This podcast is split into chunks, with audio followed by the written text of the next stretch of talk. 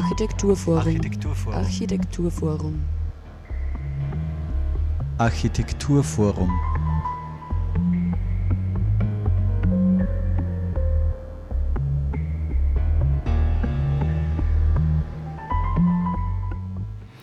Ja, herzlich willkommen beim Architekturforum im Dezember der letzten Ausgabe im Jahr 2014. Thomas Moser begrüßt euch sehr herzlich. Wir berichten heute über die aktuelle, aktuelle Ausstellung im AFO, Architekturforum Oberösterreich, die gestern Abend eröffnet wurde. Und zwar zur Person Friedrich Goffitzer, Bauten, Projekte, Szenografien, Design. Obwohl Friedrich Goffitzer ein breit gefächertes Werk hinterlassen hat, sind seine Bauten und Projekte, seine Ausstellungsgestaltungen und Bühnenbildvisionen, seine Entwürfe für Industrie und Design sowie seine umfassenden Studien zu Harmonik und Proportion selbst in Fachkreisen wenig bekannt. Auch sein wichtigster Bau, die 1967-68 errichtete Synagoge in Linz, wurde bisher nicht in einem breiteren Kontext rezipiert. Nachdem der Nachlass von Friedrich Goffitzer in den beiden letzten Jahren katalogisiert worden war, widmet das AFO Architekturforum Oberösterreich dem Werk dieser facettenreichen Persönlichkeit nun mit Originalmaterialien aus dem Archiv eine Werkausstellung, deren Fokus auf den Arbeiten der 1960er und 1970er Jahre liegt. Gerade in den Projekten dieser beiden Jahrzehnte tritt Goffitzers gesamtheitliche Auffassung von Architektur und Gestaltung zutage, in der sich gesteigertes Form- und Materialbewusstsein mit künstlerischer Subjektivität und sozialer Gesinnung vereint. Anhand der drei Schwerpunkte Industrie, Wohnen, Sakralräume lässt sich eine tiefgreifende Auseinandersetzung mit dem Raum und seiner Wirkung auf den Menschen in Form von Pro Proportion, Lichtführung usw. So nachzeichnen, die neben gesellschaftlichen Aspekten die Basis seines Schaffens war. Die Leiterin des Architekturforum Oberösterreich, Gabriele Kaiser, zur Vorgeschichte der Ausstellung. Es war so, dass die Waltraud Goffitzer Thalhammer, ich glaube circa zwei Jahre nach dem Tod ihres Mannes, aufs AFO zugekommen ist mit der Anfrage, ob Interesse bestünde, sich dem Nachlass und dem Werk von Goffitzer zu widmen. Uns war natürlich Goffitzer ein Begriff und er war schon verankert durch verschiedene ja, Empfehlungen eigentlich auch. Wir waren sehr angetan von der Idee, diese, dieser mythenumwobenen, aber irgendwie doch halb vergessenen Figur ein bisschen auf die Spur zu kommen. Äh, wir sind dann einmal sozusagen Lokalaugenschein ins Atelier von der Frau Goffitzer gegangen, wo der Nachlass, der vermeintlich überschaubare, eben liegt und tatsächlich zwei Planschränke, ein paar Boxen vom Planschrank fehlte der Schlüssel, also versperrt. Wir waren ein bisschen irritiert und haben so, das ist alles, keine Modelle, gar nichts. Ja, das ist der Ausgangspunkt gewesen. Nichtsdestotrotz haben wir uns sehr früh entschlossen, ja, wenn, dann muss das irgendwie wissenschaftlich aufgearbeitet werden, also archivarisch korrekt irgendwie sortiert und sicher gibt es irgendwo noch Fundgruben.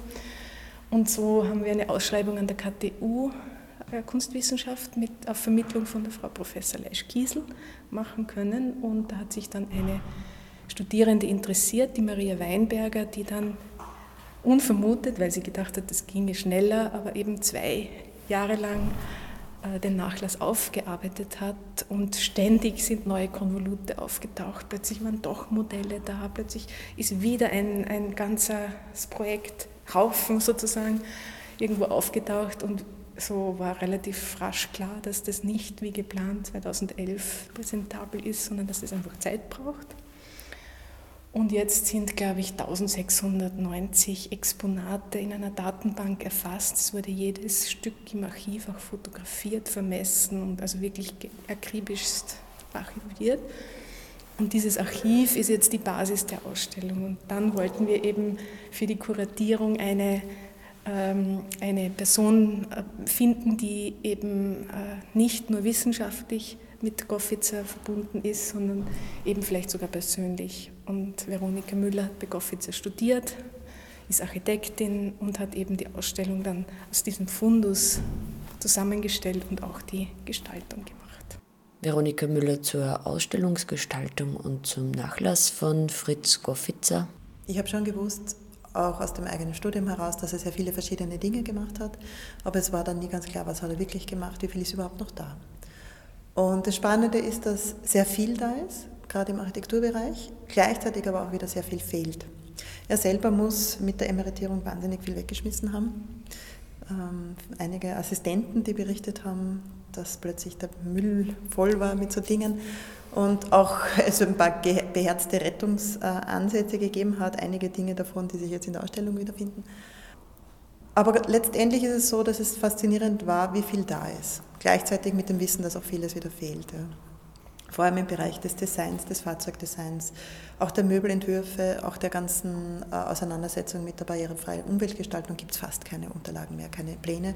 Da sind meistens nur Fotos da. Auf der anderen Seite gibt es sehr umfassend einen Nachlass, was die, die, die Bauten angeht.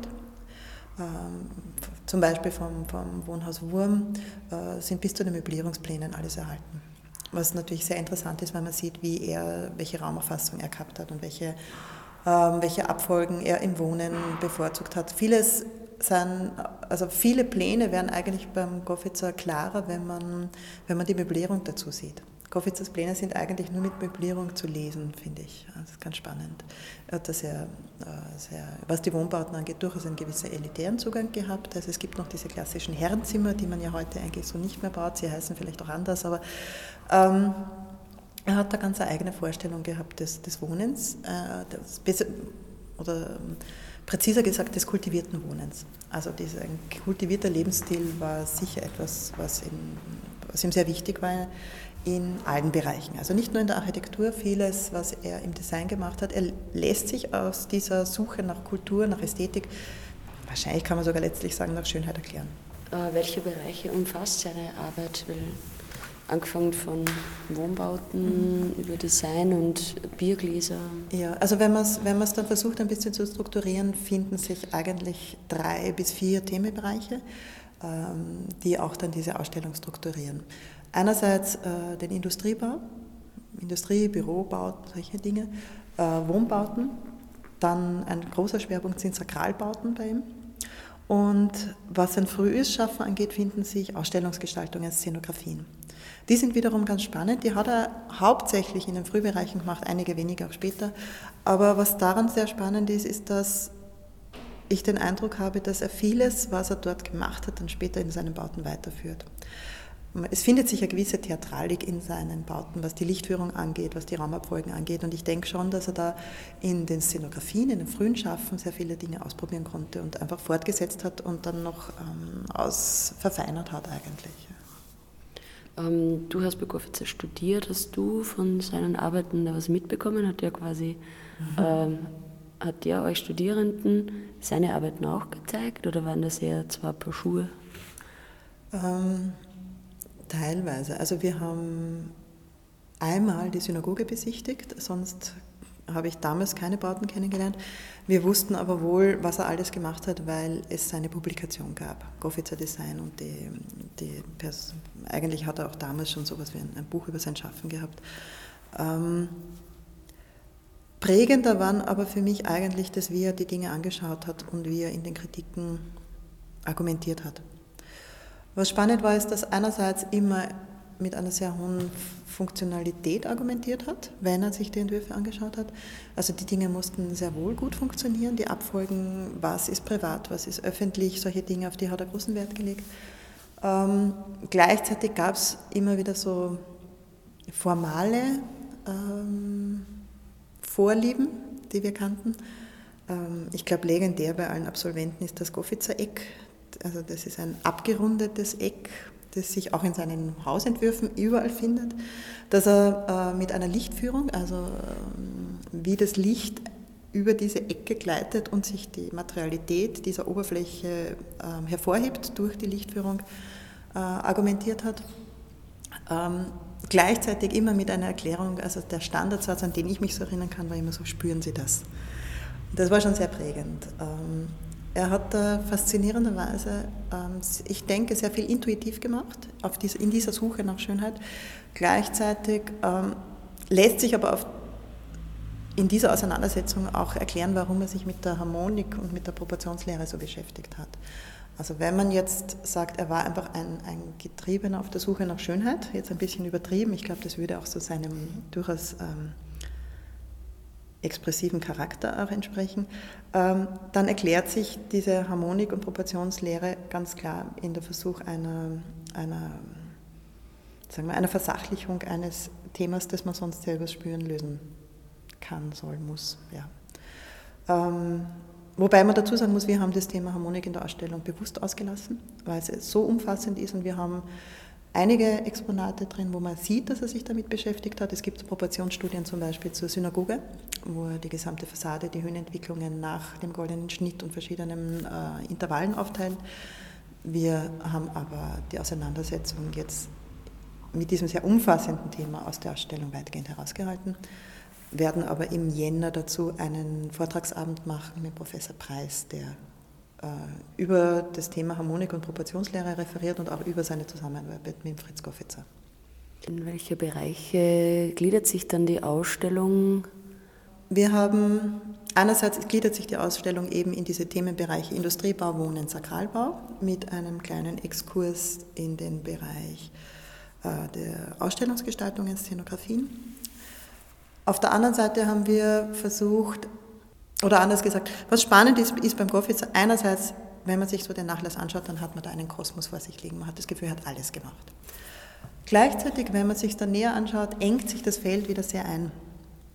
Einerseits, weil er das Klientel, das für das er gebaut hat, relativ enges war. Ein sehr kultiviertes, ähm, ein, ein, ein relativ geschlossener Kreis, durchaus ähm, viele Bekanntschaften, für die er sowohl für die Firmen was gemacht hat, aber auch dann auch Privathäuser inklusive Innenraumgestaltungen, Möbel und so weiter. Also da engt sich das Feld dann wieder doch viel mehr ein, als es am Anfang den Eindruck hat. Und auf der anderen Seite engt es sich auch formal ein. Viele Dinge wiederholen sich. Es findet sich so dieses klassische runde Portal, also Fenster-Türkombination rund in den, in den Geschäftsportalen, im, im der, zum Beispiel im Golf Buchenau. Also da, da wiederholt sich immer wieder. Er hat Elemente wie spezielle Lichtführungen, Oberlichtführungen, die sich immer wieder in seinen Bauten führen. Diese runden Ecken, die er macht in den Grundrisslösungen, finden sich immer wieder. Und da haben wir versucht, ähm, in der Auswahl der Exponate eben diese Wiederholungen nachvollziehbar zu machen. Ähm, vieles liegt ganz klar nebeneinander, dass man sagt, okay, es findet sich sowohl im Privatbau, im Freizeitbau und es findet sich auch im Sozialbau. Anderes ist ein bisschen so wie ein Suchbild. Also wir haben einige, ähm, gerade was den Möbelbereich angeht, einige Exponate, die sich dann wieder auf ganz anderen Bildern oder Exponaten finden. Ähm, ja, da, da muss man schon ein bisschen Entdeckerfreude haben, aber das ist, das ist glaube ich, auch was den Goffitzer auszeichnet, dass er dass er doch sehr gekonnt aus dem, was er gemacht hat, mehr gemacht oder vieles gemacht hat. Auf durchaus eine charmante Art und Weise, ja. Was war denn der Reiz an der Sache für dich, so dass du gesagt hast, ja, äh, du möchtest die Ausstellung kuratieren? Einerseits hat mich schon länger beschäftigt, dass mir nicht klar war, warum er so wenig präsent ist. Das hat mich schon immer wieder beschäftigt. Das, das ergibt sich auch. Also Absolvent äh, Goffitzers ist immer wieder so das Thema, dass man sagt, okay, bei, bei wem hast du studiert? Beim Goffitzer, wer ist das, was macht der, was hat der gemacht? Ja, und dann fragt man, okay, von dem gibt es in Linz das und das und A kenne ich nicht. Ja. Das ist eigentlich die Standardantwort, muss man dazu sagen. Ja. Ähm, weder die Synagoge noch das, das Leischko-Firmengebäude ähm, sind allgemein bekannt. Da spreche ich jetzt auch von einem Architekturpublikum. Ja. Ähm, das hat mich immer sehr fasziniert, weil die Bauten durchaus ihre Qualitäten haben und er aber nicht wahrgenommen wird. Das war mir nicht klar und es hat mich einfach interessiert, was passiert, wenn wir jetzt über diesen Menschen, der einiges in Linz gemacht hat, also ich denke, zur Linzer Architekturgeschichte hat er einen wesentlichen Beitrag geliefert. Ähm, und ich finde es einfach interessant zu schauen, was passiert, wenn man jetzt diesen Menschen wieder mal präsent macht. Auf der anderen Seite gibt es natürlich einen persönlichen Zugang. Ich, wie gesagt, ich habe bei ihm selber studiert, zwei Jahre allerdings nur, muss man auch dazu sagen.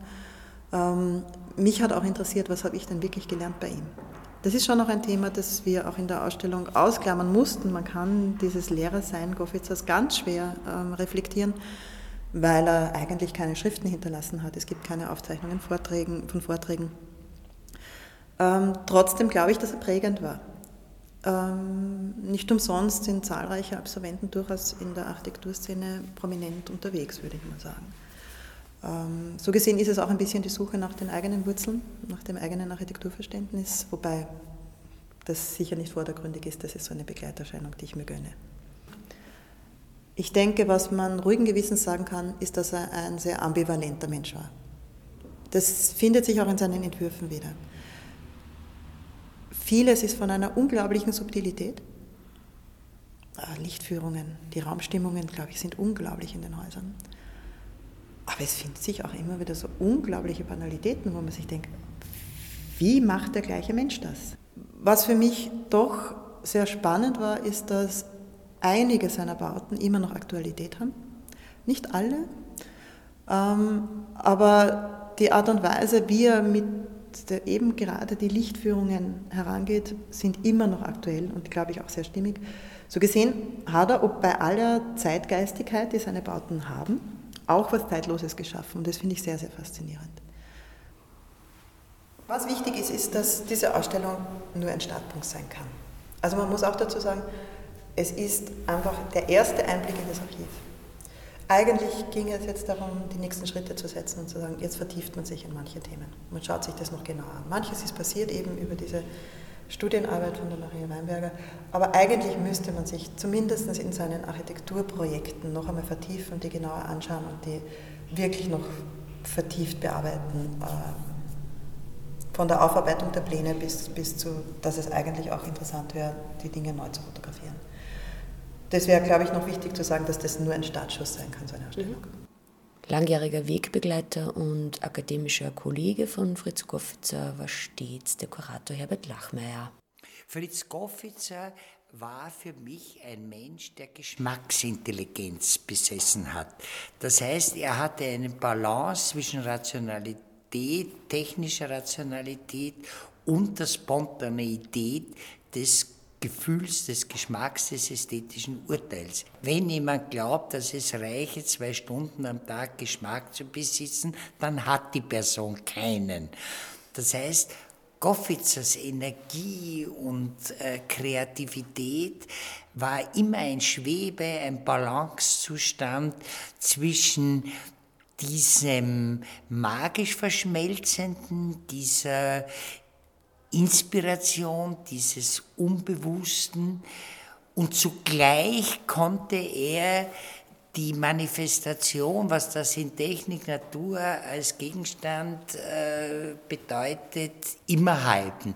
Die Bandbreite seines Schaffens, die geht ja von Gläser, äh, Details bis eben zu Industriebauten, äh, Sakralbauten, Wohnbauten haben diese Energie innerlich von ihm durchgängig miterhalten bekommen. Das heißt, egal welche Nützlichkeit er bedient hat, er hat immer seine eigene Balance dieser Geschmacksintelligenz besessen. Schauen Sie, wenn man heute sagt, Geschmack ist willkürlich, bloß subjektiv, na, was soll er sonst sein? Äh, dann geht man eigentlich negativ an diese Gestaltungskraft, an diese Empfindsamkeit heran. De facto ist es ein Existenzzustand. De facto ist die Frage, wie differenziert die Sinnlichkeit meiner Verhaltensweisen ist, ein permanentes Wiederaufbereiten dieser Energie. Und Goffitzer war ein Mensch der Bildung. Und Bildung heißt subjektive Aneignung des Wissens. Das heißt, wenn ich in mir, in meiner Existenz, und Goffitzer war Kavalier und Gentleman, manchmal auch jähzornig und, und irgendwie autoritär.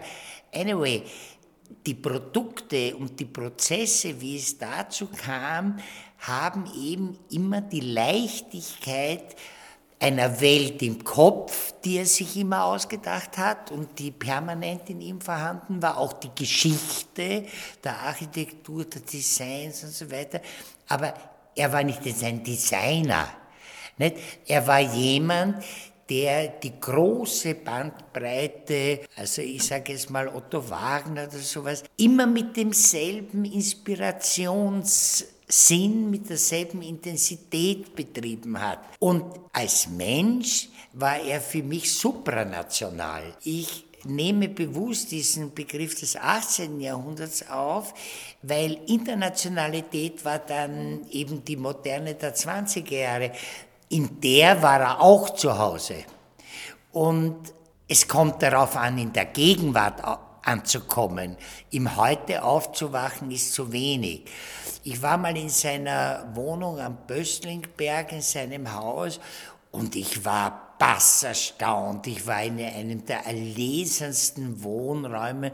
Das hätten Sie in einer südfranzösischen Gegend äh, am äh, Luganer See, äh, im Tessin auch haben können.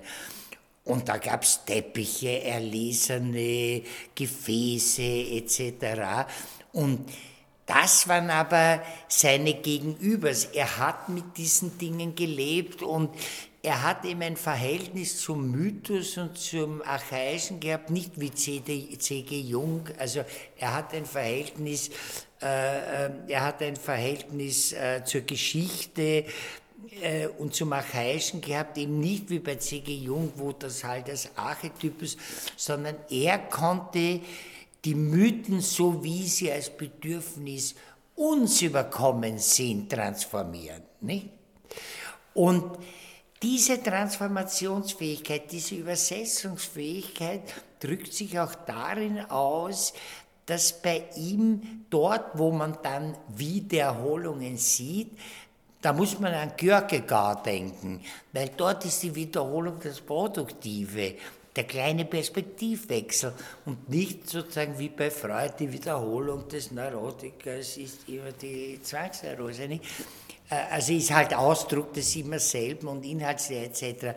Das heißt, diesen Schuss äh, psychotischer Fantasie, das hatte Goffitzer intus, aber nicht als Grenzgänger zur Anormalität oder sowas hin, die hat er wohl verstanden, sondern dass er diese äh, unbewussten Dispositionen, die ihn äh, äh, berührt haben, dass er die quasi im Leben und in der Arbeit immer umgesetzt hat. Nicht also besser eine gut instrumentalisierte Psychose als eine geheilte Neurose. Nicht? Das äh, Gefühl für Bildung, das heißt diese subjektive Aneignung von Wissen, das hat sein ganzes Leben durchzogen. Er konnte Kindheitserinnerungen mit Bauwerken, mit Lebensgefühlen und mit Stimmungen in Zusammenhang bringen. Das war so spontan und überraschend und eben er ist immer mit diesen Dingen, Erkenntnissen, Sinngebungen in der Gegenwart angekommen. Nicht? Und konnte dadurch, wenn man jetzt denkt, Triennale in äh, äh Mailand, äh, äh, Tempel äh, für die jüdische Bevölkerung unseres Landes, das sind ja lauter auch heiße Eisen, nicht? Und da war er nie ein Gag-Architekt, der damit äh, äh, sozusagen schnellen postistischen Schlenkern äh, Tricks gemacht hat, sondern es war immer eine solide Auseinandersetzung. Er hat sich sehr mit Proportionen beschäftigt und hat enorme Kenntnisse verfügt über die Kathedrale von Chartres, ihn, ich, mich, da haben wir über das Buch von Carpentier gesprochen. Also er war bewandert in diesen wirklichen, Anführungsstrichen, Dimensionen und Zielsetzungen der Neuzeit und der Moderne, aber auch der alten östlichen Architektur. Das heißt, er war kein Benetton-Pluralist, nicht? sondern konnte diese äh, Impulse konnte er verbinden und dann war eben wie in diesem Wohnraum ein elegantes äh, Ambiente und Raum da, ein Raum, der immer auch ein Denkraum war, um mit Abe Warburg zu sprechen. Nicht?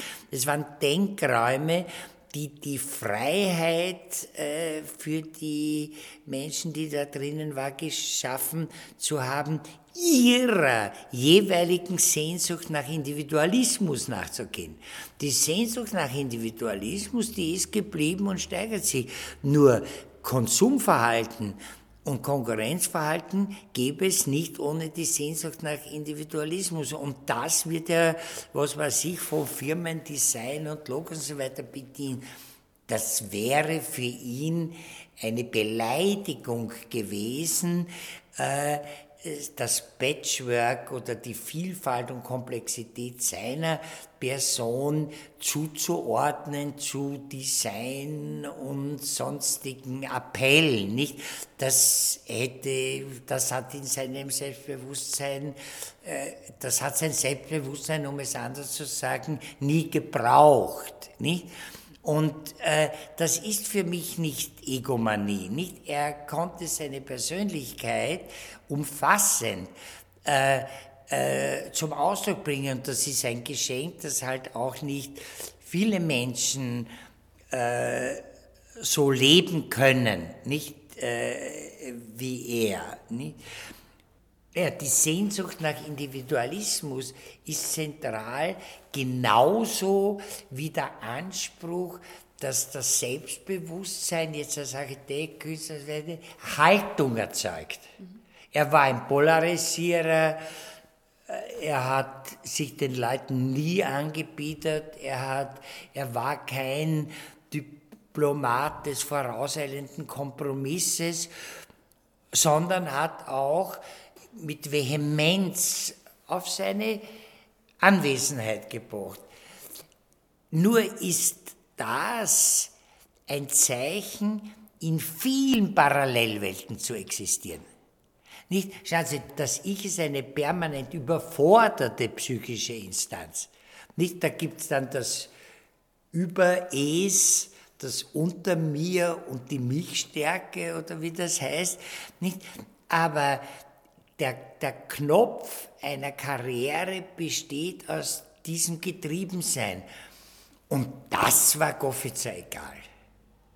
Also der war wirklich das Gegenteil von einem Karrieristen. Das war nicht die persönlich glamouröse Art eines Holleins, sich jetzt so Kreise zu bilden, das war Goffitzer Sache nicht. Nicht darum sehe ich in der Randfigur eben auch eine äh, singuläre Position. Schauen Sie, es gibt zum Beispiel, weil vorhin wurde geredet, dass warum ist er nicht besser rezipiert und so weiter. Nehmen Sie Ludwig Leo in Berlin. Ludwig Leo, der hat das äh, Strömungsmesswerk im Tiergarten gemacht und den britischen Jagdclub, war Brecht-Freund und so weiter. Aber der ist auch immer quer gestanden. Ich glaube, äh, das, was Goffitzer war, in der Form seiner Gegenüberstellung, er konnte quer stehen. Und vielleicht noch was Anekdotisches, wie ich äh, zum Professor ernannt wurde. Im Vorfeld äh, war er, ich glaube, noch Rektor oder sowas. Und da hat er sein Votum für mich mir gegenüber so formuliert, wissen Sie, wenn die Studierenden und jetzt die Studenten lernen, welche Krawatten man wie trägt, das befähigt sie auch das zu machen, was sie jetzt vorhaben. Die Ausstellung Friedrich Goffitzer Bauten, Projekte, Szenografien und Design.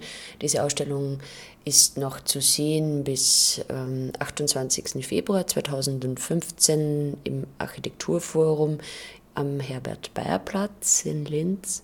Am 5. Dezember um 14 Uhr wird es eine Baubesprechung geben zur Synagoge in Linz. Genaueres auf der Website des Architekturforums www.afo.at.